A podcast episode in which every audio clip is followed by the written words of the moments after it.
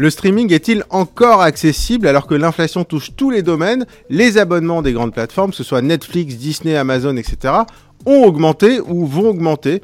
Euh, est-ce qu'on peut parler finalement euh, de la fin d'une forme d'âge d'or euh, pour le streaming? Bienvenue dans Métadonnées, le podcast qui vous explique l'actualité de la tech.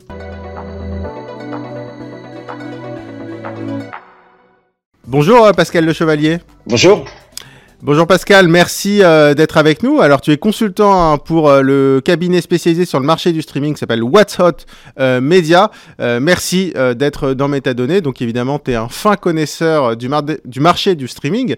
je voulais qu'on fasse un point d'ailleurs en, en, ce début d'année parce que on est quand même sur peut-être une fin de cycle où un début d'autres cycles, en tout cas sur le, sur le streaming, euh, avec notamment, et c'est par là que je veux commencer, une inflation, une inflation quand même assez importante, euh, notamment des, acteurs américains, euh, puisque Netflix a augmenté ses prix, Disney a augmenté ses prix, Apple TV Plus a augmenté ses prix, et Amazon, a priori, va augmenter ses prix dans les, dans les prochaines semaines ou les prochains mois. Alors, première question, pourquoi est-ce qu'on a une explosion une augmentation, mais quasiment une explosion, une augmentation assez forte euh, des prix au cours de ces, de ces derniers mois Alors, en fait, euh, il y a trois phénomènes. Le premier phénomène est le coût des programmes. On sait que la bataille euh, qui aujourd'hui a lieu entre les différents acteurs du marché du streaming fait qu'il y a une surenchère pour essayer de capter les meilleurs réalisateurs, les meilleurs scénaristes, les meilleurs auteurs, les meilleurs acteurs.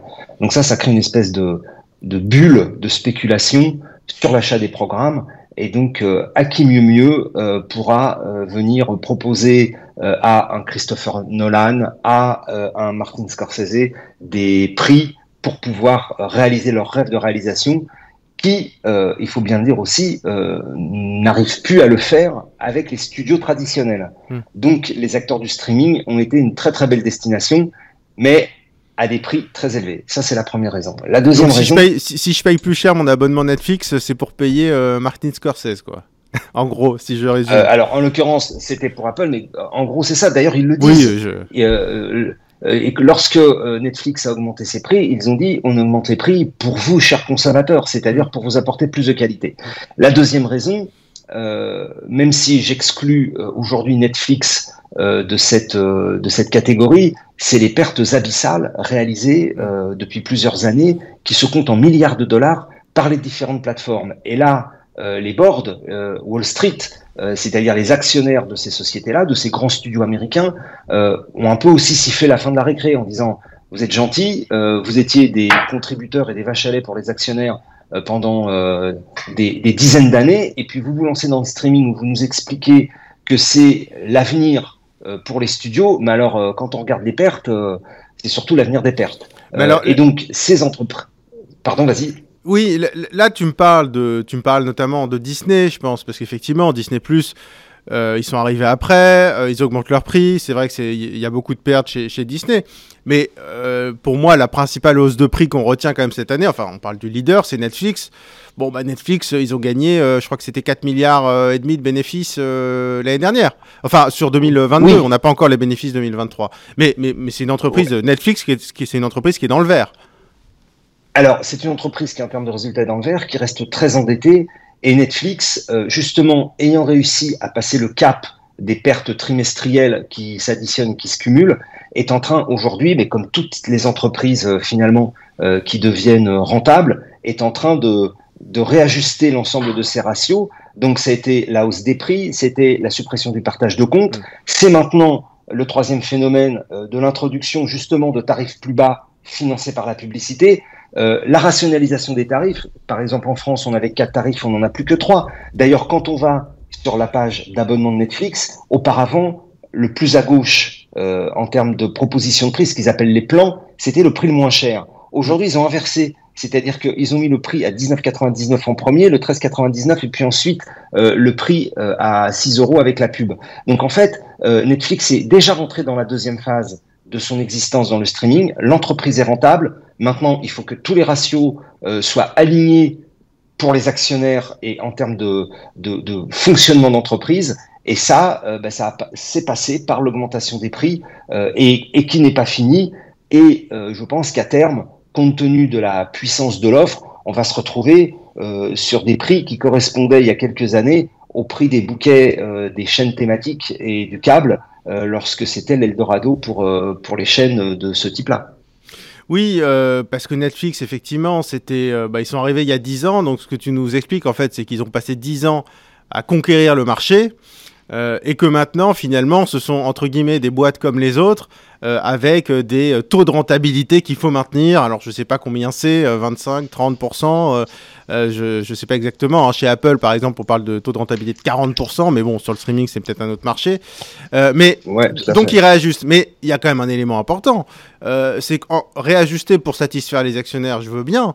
Mais derrière, il faut quand même être sûr que les consommateurs restent. Donc s'ils se permettent de passer de 17 à 19 euros, en gros d'augmenter leur prix de 30% et de supprimer, tu l'as mentionné, ils ont quand même supprimé un abonnement intermédiaire, le premier abonnement sans publicité, qui était l'abonnement essentiel, qui était, si je dis pas de bêtises, vers les 9 ou 10 euros. Euh, ça, ils l'ont supprimé. C'est-à-dire qu'aujourd'hui, pour avoir du Netflix sans pub, c'est 13,50 euros. C'est énorme. Et, et donc, faut quand même avoir sacrément confiance en soi pour faire ça. Ben, euh, alors, ce qu'il faut savoir aussi, euh, c'est que Netflix, par rapport à ses concurrents, ils ont une avance considérable, hein, 250 millions d'abonnés, donc ils disposent euh, de toutes les datas comportementales euh, de leurs abonnés euh, sur justement les migrations de plans. Je crois qu'hier au CES, ils ont annoncé qu'ils avaient 23 millions mm. de clients dans le monde qui s'étaient abonnés avec à l'offre avec publicité, qui leur permet par ailleurs justement de diversifier leurs recettes euh, avec de la publicité, ce qui n'était pas le cas avant. Donc, en fait, euh, Reed Hastings, qui est le fondateur de Netflix, expliquait euh, en 2012 que la télé serait morte dans 15 ans, c'est-à-dire en 2027.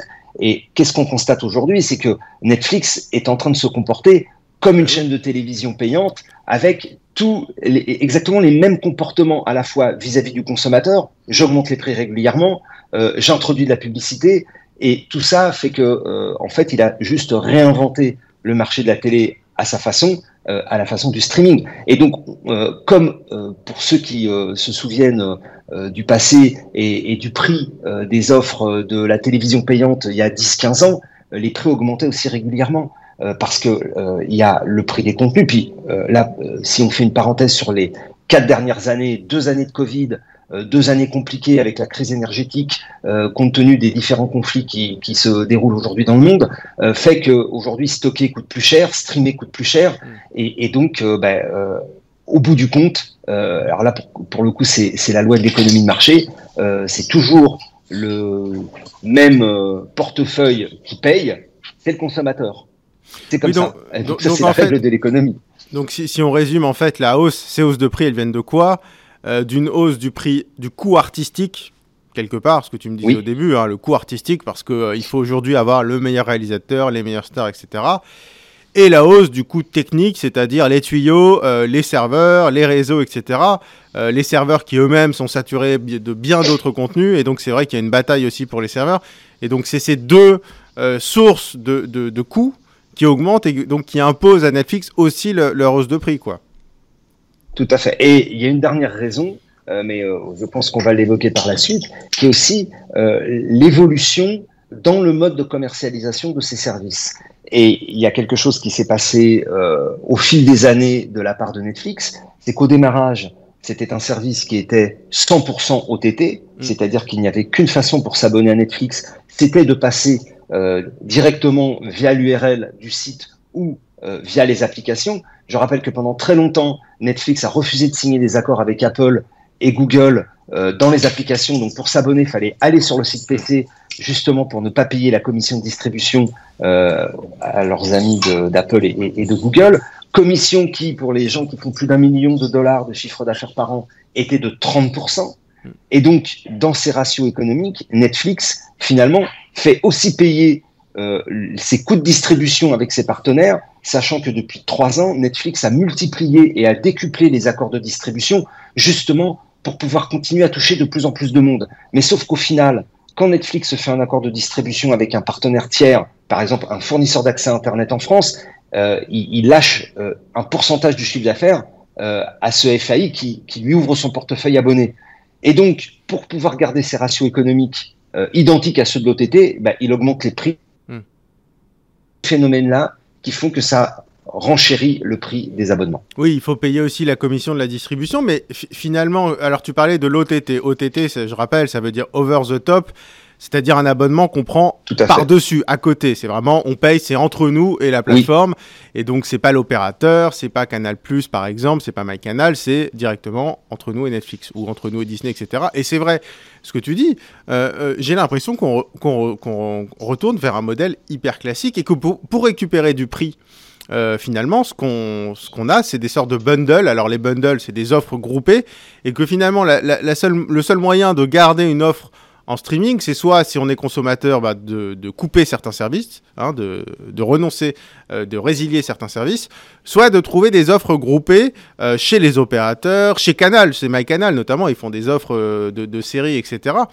Et donc on retrouve une, distribution qui ressemble, ce que tu disais, à celle des années 2000, en fait, du début des années 2000. Tout à fait. On, est en train de retourner dans le mode classique de, la distribution de la télévision avec les bouquets payants.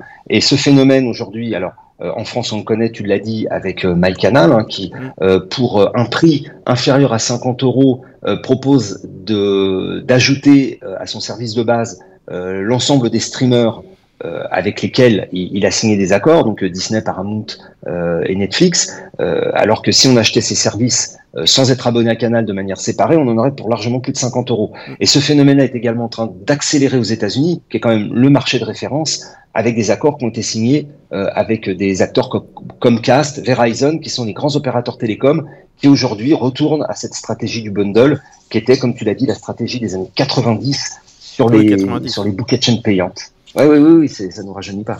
Oui, oui, mais et, alors, moi, c'est une question que je me pose. Euh, là, je vais parler vraiment du, cinéma, des séries, parce qu'on va parler après des autres sources et des autres contenus. Mais sur le cinéma et les séries, c'est vrai que finalement, quand on se retrouve à payer 50 euh, euros par mois. Est-ce que tu crois ou pas du tout au fait que demain, peut-être, il y ait à nouveau euh, une volonté de se retourner vers l'achat euh, à l'unité? C'est-à-dire classique. Enfin, quand je dis achat, c'est ou la location. au lieu de regarder, parce que il y a des contenus qui sont extrêmement nombreux, parfois on n'arrive pas à trouver le bon film, etc. Il y a aussi le problème de la chronologie des médias dont on va parler après. Mais quand tu veux un film récent, si je veux voir aujourd'hui Oppenheimer, si je veux voir Barbie, je vais vers l'achat à l'unité. Est-ce que tu penses qu'il peut y avoir un retour aussi de cet achat à l'unité, la location d'un film 48 heures à 5 euh, euros par exemple? Alors, euh, si on parle spécifiquement de la France, effectivement, il y a une chronologie immédiate qui fait que euh, un consommateur lambda qui n'aurait pas vu un film au cinéma va effectivement pouvoir le retrouver sur des sites de vidéo à la demande à l'acte au prix de 5 euros euh, au bout du troisième ou du quatrième mois. Oui, ce qui est euh, très ça, c'est une facilité. Et surtout, ce qui est très rapide euh, et ce qui est surtout une très très grande facilité dans la mesure où lorsque cette fenêtre s'ouvre, elle ne se referme jamais. Hmm. C'est-à-dire que l'œuvre va être disponible en permanence tout au long de sa vie, alors de sa vie de droit, puisque un film peut changer d'ayant droit à certains moments de sa vie lorsqu'il y a des, des, ventes de catalogue. Ça, c'est un avantage considérable, sachant que toutes ces offres-là sont à la fois disponibles chez les FAI et en OTT. Donc c'est une très très grande liberté pour le consommateur. Euh, il faut aussi savoir, aujourd'hui, quand on regarde euh, ce qui est consommé sur les plateformes de SVOD, hein, donc euh, de vidéos à la demande par abonnement, type Disney+, Netflix, Paramount+, euh, ou Apple TV+, ce sont majoritairement des séries. Je crois que les dernières statistiques qui avaient été publiées faisaient état de 80% de la consommation de ces plateformes se fait sur les séries. Donc le meilleur écran qui continue d'exister pour avoir du cinéma frais et récent et euh, on va dire euh, qui s'inscrit dans la prolongation de la salle, ça reste la consommation à l'acte, ce qui n'est pas le cas pour les séries. Pour les séries, généralement, il n'y a pas de chronologie des médias et donc aujourd'hui, on voit bien que les séries très attractives sont diffusées. Et puis les séries à l'unité, ça coûte très cher là pour le coup ça coûte cher, on peut acheter des packs, etc. Mais c'est vrai que les modes de diffusion des séries aujourd'hui euh, est, un peu différent, même si on va retrouver les séries sur les sites de vidéo à la demande. Euh, c'est plutôt le cinéma, euh, à la fois la nouveauté et la profondeur du catalogue qui fait tout son intérêt. Pourquoi? Parce que l'offre cinématographique des plateformes de SVOD, pour le coup, est largement moins disante par rapport à l'offre des plateformes de vidéo à la demande à l'acte, euh, telles qu'elles existent et qu'on connaît en France, que ce soit Univers Ciné, Canal Vote, Vidéo Future, mm. euh, Première, etc., etc. Oui. Euh, donc c'est ceux d'Apple ou ceux d'Apple et d'Android d'ailleurs, les, les, stores d'Apple et d'Android. Alors ceux d'Apple et, d'Android et, et, aussi parce qu'il faut il faut le souligner, il y a les Américains qui sont effectivement très puissants aussi sur le la vente de, de séances à l'acte, qui permet d'ailleurs de compléter leur offre pour certains d'entre eux. Mais euh, donc finalement, il y a, quand même une très très très forte euh, dépendance aux séries euh, de ces plateformes de SVOD. et maintenant, la question que je me pose, c'est sur les contenus. Alors, tu me diras si c'est qu'une impression ou si je, me, si je me plante, mais j'ai quand même l'impression que les grandes séries on en voit de moins en moins, des séries vraiment marquantes. Euh, on a l'impression qu'il peut y avoir une forme de lassitude. Euh, Netflix, on a l'impression que depuis euh, Squid Game, enfin je veux dire, on en a peut-être une par an, une toutes les deux ans qui sont vraiment originales. Sur Disney, bon, bah il y a les séries, il y a du Marvel, il y a du Star Wars, mais enfin, il y a un petit essoufflement. Est-ce que les séries, on va pas en avoir un peu marre? Ben, oui, forcément. C'était un produit d'appel très très fort. Alors, une des autres particularités avec les séries, c'est que euh, en fait, ils targetent, euh, ils ciblent des, des tranches euh, de consommateurs d'âge qui vont faire que Emily Paris s'adresse à, à, tel type de consommateur, que Berlin s'adresse aux gens qui avaient aimé, qui avaient aimé Casa del Papel. Donc, on, on va se retrouver justement avec des, typologies de, programmation de séries qui correspondent aussi à des typologies de consommation. Et quand on prend le, tout venant, c'est vrai qu'on a de plus en plus de mal à se dire ouais cette série elle est géniale. Une espèce d'ailleurs, été euh, euh, traité sous le terme de SVOD fatigue aux États-Unis, c'est que les gens à un moment donné euh, ils trouvent plus leur bonheur parce qu'il y a voilà cette lassitude de dire c'est toujours les, le même type de série, euh, les, les, les, les, mêmes types de, de, de modes narratifs qui se répètent. Toutefois, euh, ça a permis, et ça on peut le constater, de redynamiser euh, finalement la production de séries euh, et en particulier de mini-séries de, de, genre 6 à 8 épisodes mm. sur les réseaux traditionnels, sur les chaînes de télévision. Et on se retrouve en particulier en France à avoir une créativité nouvelle qui fait que euh, il y a pas mal de gens qui se remettent à regarder des séries euh, après avoir été picousés euh, aux séries à la SVOD sur les plateformes, qui retournent vers les chaînes de télé. Et on peut citer quelques exemples d'Argent et de sang, qui est mm. une série Canal sur le, la taxe carbone qui est, qui est, très très bien, qui va revenir ah au mois de janvier. Il y a eu Sambre sur Sambre le qui est génial. une très très bonne série. Et, et Sambre, c'était franchement le, le, mode narratif, le, la narration, toute l'organisation de la série, ça aurait été une série Netflix, on aurait applaudi en disant elle est géniale. Ouais, bien sûr. Donc, et je pense au, euh, au, papillon noir aussi. Oui, bien sûr. Non, voilà. Donc ça a inspiré le marché. Ouais, et, et, ça diversifie finalement les points d'entrée euh, et qui font que effectivement, euh, quand on regarde euh, aussi bien sur Disney que sur Paramount, il y a des il y a des séries, on va dire phares, une ou deux séries par an. Et après, on, a un peu plus de mal à trouver son bonheur. Mais je pense aussi c'est parce qu'on est quelque part saturé d'avoir deux séries nouvelles par semaine. Euh, bah, on a aussi du mal à on a du mal à suivre parce qu'on a d'autres occupations dans la vie parfois. Oui, mais euh, du coup, on se retrouve, euh, ce qui est un peu particulier, c'est qu'on se retrouve d'un côté avec une hausse du prix du service et de l'autre, et tu, l'expliques, parce que les bonnes séries dont on parle, enfin, c'est vrai que les séries qui nous ont marqué, c'était pas forcément des séries Netflix, c'était des séries françaises, euh, et donc on se retrouve avec, avec un produit qui a moins d'aspérité, qui est moins euh, sexy entre guillemets, si je puis dire, qu'il y a quelques années, euh, avec en plus euh, des hausses de prix et des hausses de prix un peu déguisées, parce que la fin du partage de compte, finalement, c'est une forme de hausse de prix déguisée. Tout à fait. Euh, et, donc, finalement, euh, c'est quoi les stratégies que vont mettre en place les consommateurs? Est-ce que c'est ce qu'on appelle le churn, c'est-à-dire le fait de, puisque c'est des, des, plateformes sans engagement, donc est-ce que c'est le fait de regarder sa série pendant un mois et puis ensuite de se désabonner, de passer sur une autre plateforme et puis de se réabonner trois mois plus tard, etc., pour optimiser ses dépenses?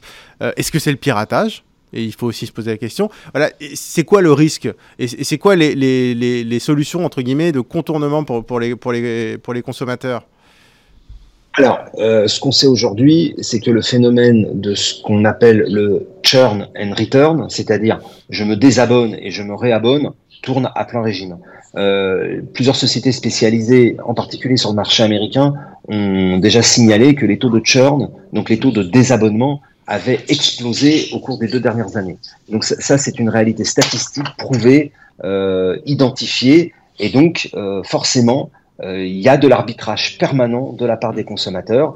Et d'ailleurs, c'est pour ça que le phénomène de binge est aussi de plus en plus rare, euh, puisque les, plateformes ont bien compris que si balancer eh toutes les séries d'un seul coup, tous les épisodes, euh, les mecs se cassaient et, que derrière, euh, euh, ils se désabonnaient aussi vite. Oui, c'est pour ça que maintenant, on a de plus en plus des séries en deux parties, avec l'autre partie trois mois, trois mois plus tard. Donc on se dit, bah, je vais pas me désabonner pour un mois, puis me réabonner. Donc on reste abonné les trois mois. Exactement, exactement. Voilà. Donc oui, ce phénomène de churn et d'arbitrage, qui plus est, avec, comme je l'ai souligné tout à l'heure, la crise économique a quand même frappé euh, tous les pays, on va dire, euh, occidentaux, et, en particulier avec des taux très très importants d'inflation aux États-Unis et en Europe, et qui fait que euh, bah, le consommateur de base, aujourd'hui, arbitre en permanence, et je crois que même si au global, les plateformes, et en particulier ceux qui communiquent leur nombre d'abonnés, euh, continue d'augmenter, et c'est en particulier le cas de Netflix. Je rappelle que les gens, euh, que d'autres plateformes du type Paramount, Disney, etc.,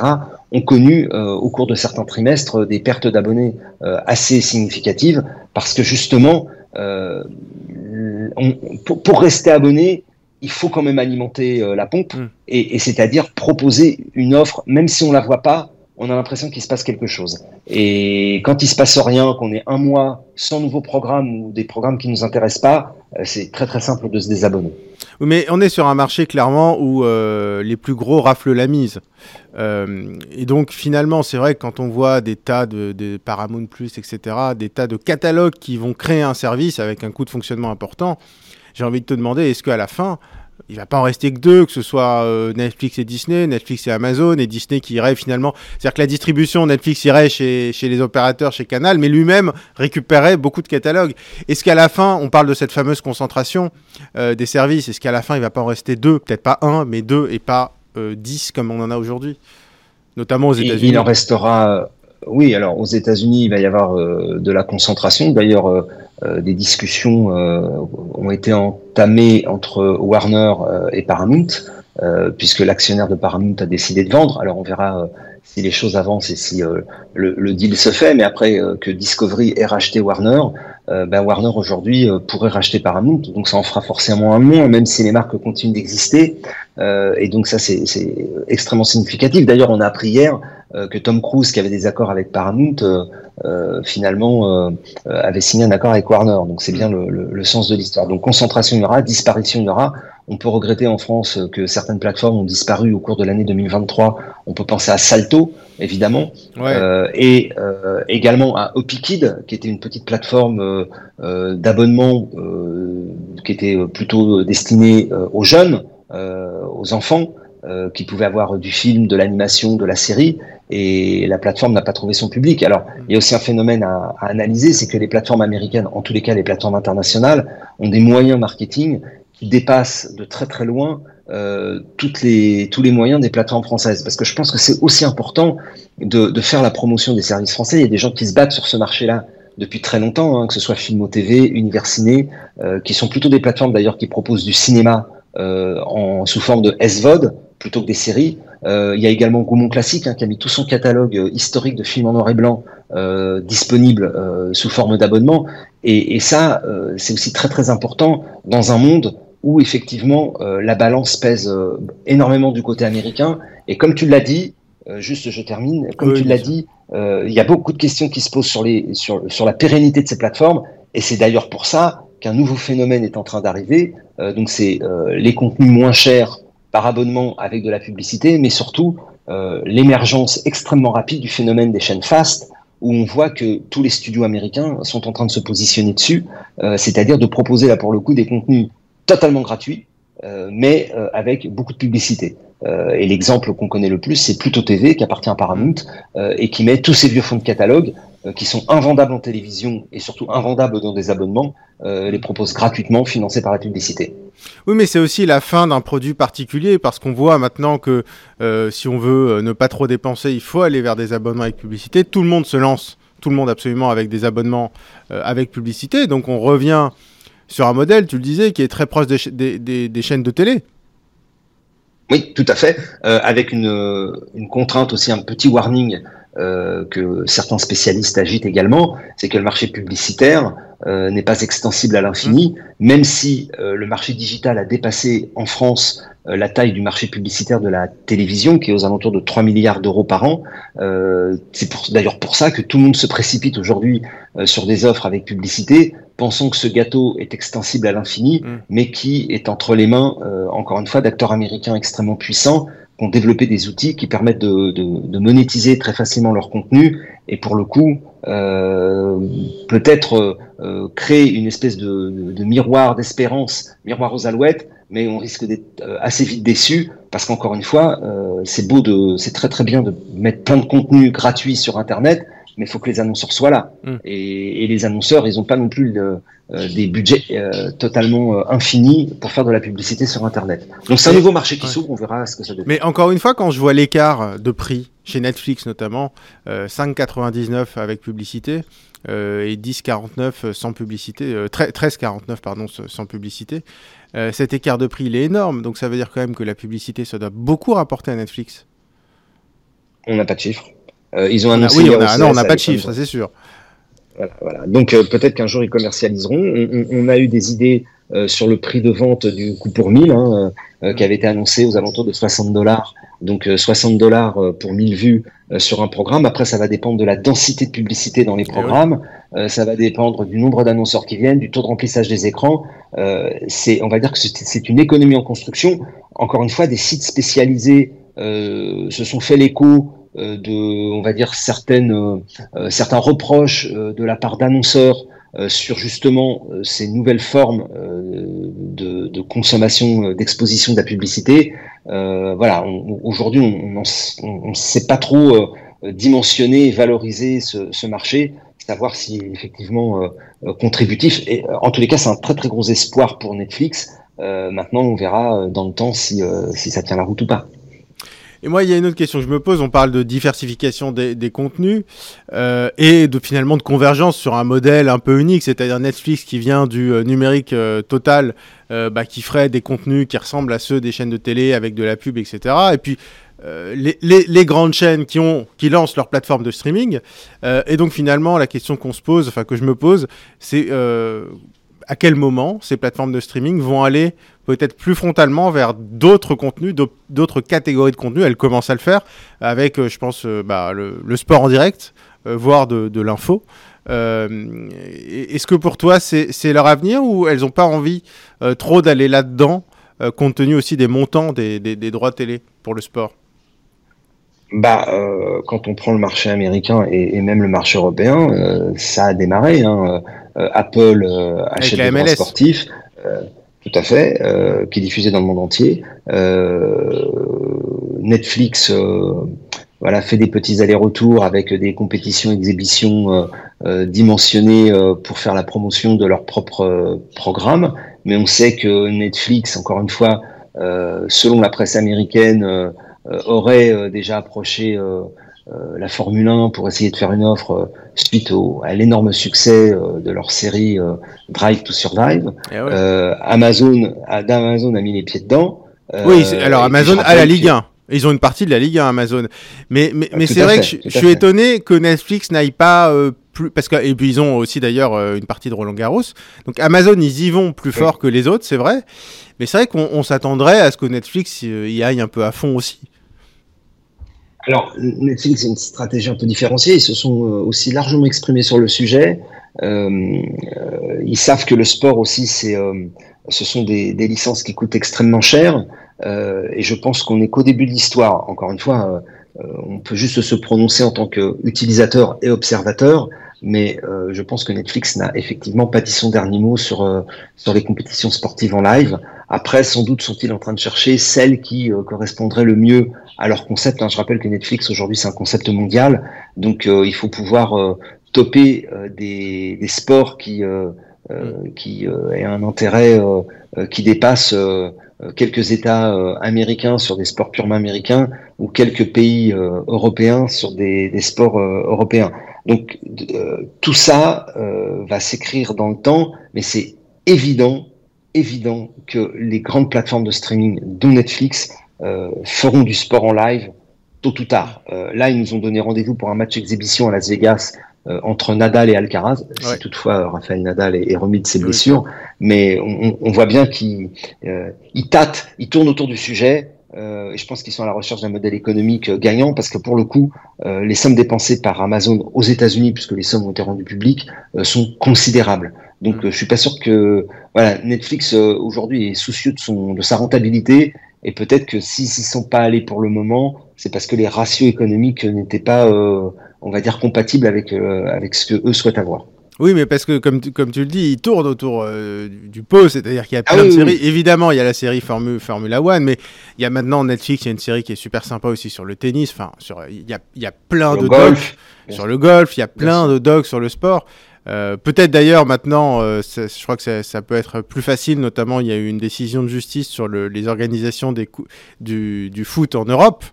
Euh, mais on peut se demander si finalement elles vont pas organiser elles-mêmes leur compétition. Puis tu parles d'un match d'exhibition, bon, enfin, ça peut aller plus loin. Oui, tout à fait.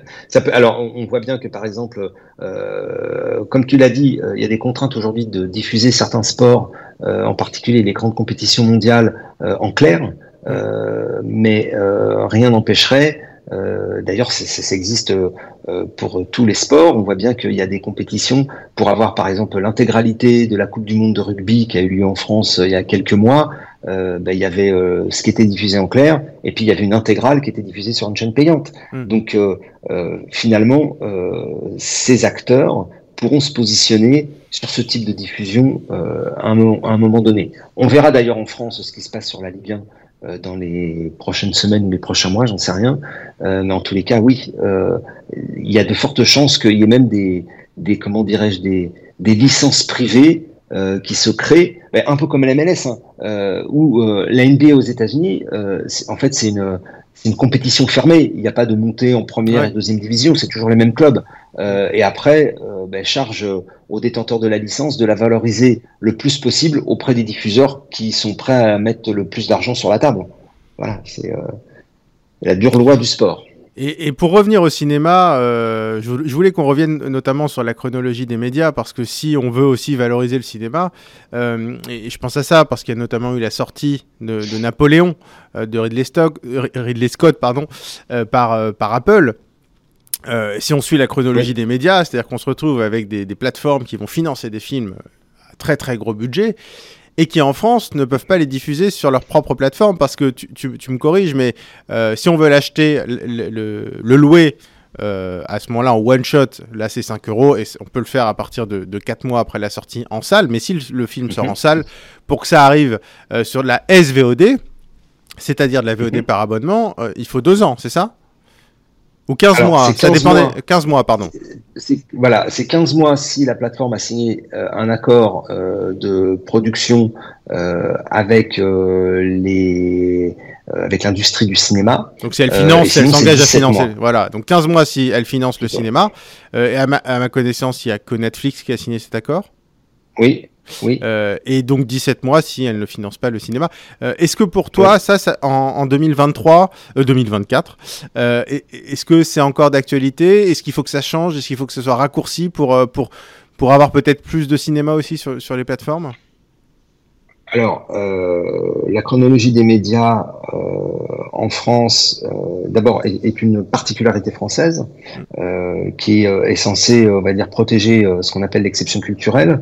Euh, que cette chronologie des médias est un accord interprofessionnel euh, signé euh, par toutes les parties prenantes à l'industrie du cinéma. Donc ça va des chaînes de télévision en passant par les plateformes, les éditeurs, les plateformes françaises, les distributeurs et, et, et, les exploitants.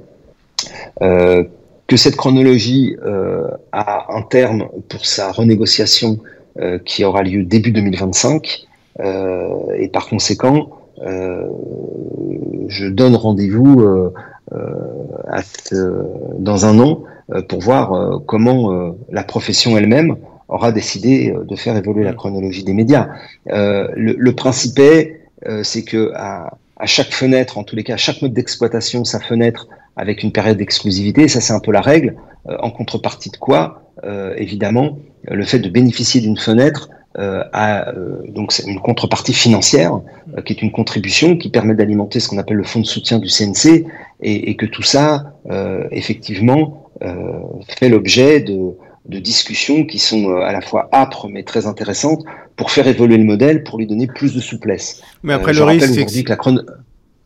oui, vas-y, pardon. Le, risque, si je me permets d'interrompre, le risque, c'est quand même que le film, du coup, ne sorte pas en salle. Si Netflix ou Disney ou Apple euh, n'a ah pas ce qu'ils veulent, ils disent, bah, je n'en veux pas de votre chronologie, je ne sors pas le film en salle et je le mets sur, sur ma, sur ma plateforme. Donc là, c'est quand même des exploitants de salles qui y perdent. Bah, euh, oui, enfin, alors, on, peut citer un exemple, hein, puisque c'est euh, le dernier film de Scorsese, donc avec euh, Robert De Niro et, et Leonardo DiCaprio, qui est Killers of, the Flower Moon.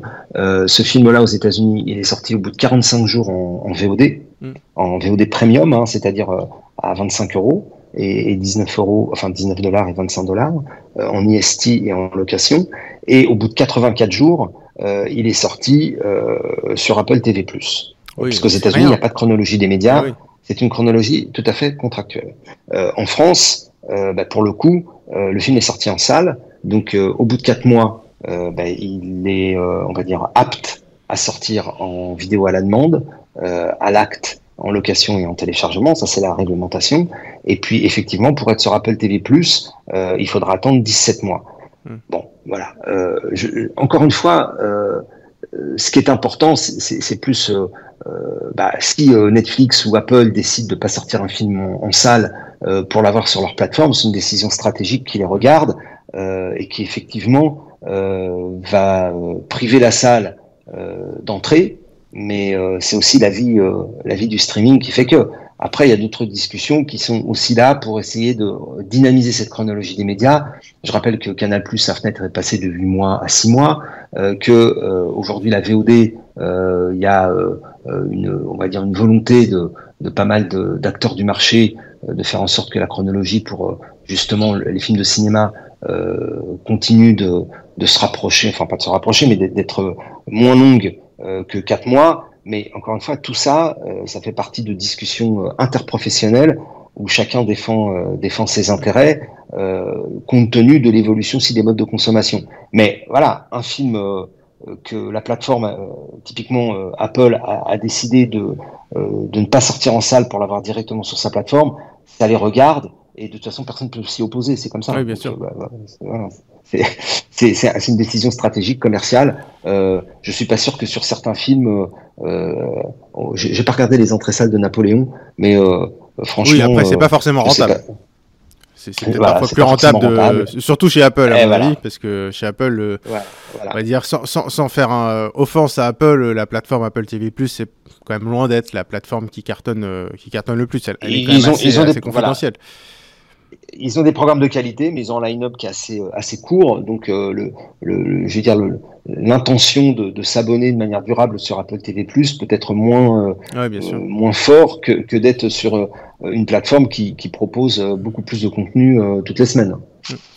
En tout cas, ça, donc ça va bouger dans les prochains mois avec, tu, tu, le rappelais, hein, l'évolution peut-être de la chronologie des médias et puis la négociation de droits sportifs. Donc, à mon avis, les plateformes de streaming, là, ça, ça risque d'être euh, assez intéressant à suivre dans, dans, dans les prochains mois. Euh, merci beaucoup, euh, Pascal Le Chevalier, d'avoir répondu à, à, mes questions dans, dans Métadonnées. Je rappelle que tu es consultant pour WhatsApp Media, hein, qui est un cabinet spécialisé sur le marché du streaming. Merci encore à toi, Pascal. merci de nous avoir suivis dans, dans Métadonnées. Vous pouvez retrouver cet épisode comme tous les autres sur la plateforme Tech Co et sur toutes les plateformes de podcast. Vous l'aurez également la version vidéo sur YouTube. merci à vous à très vite.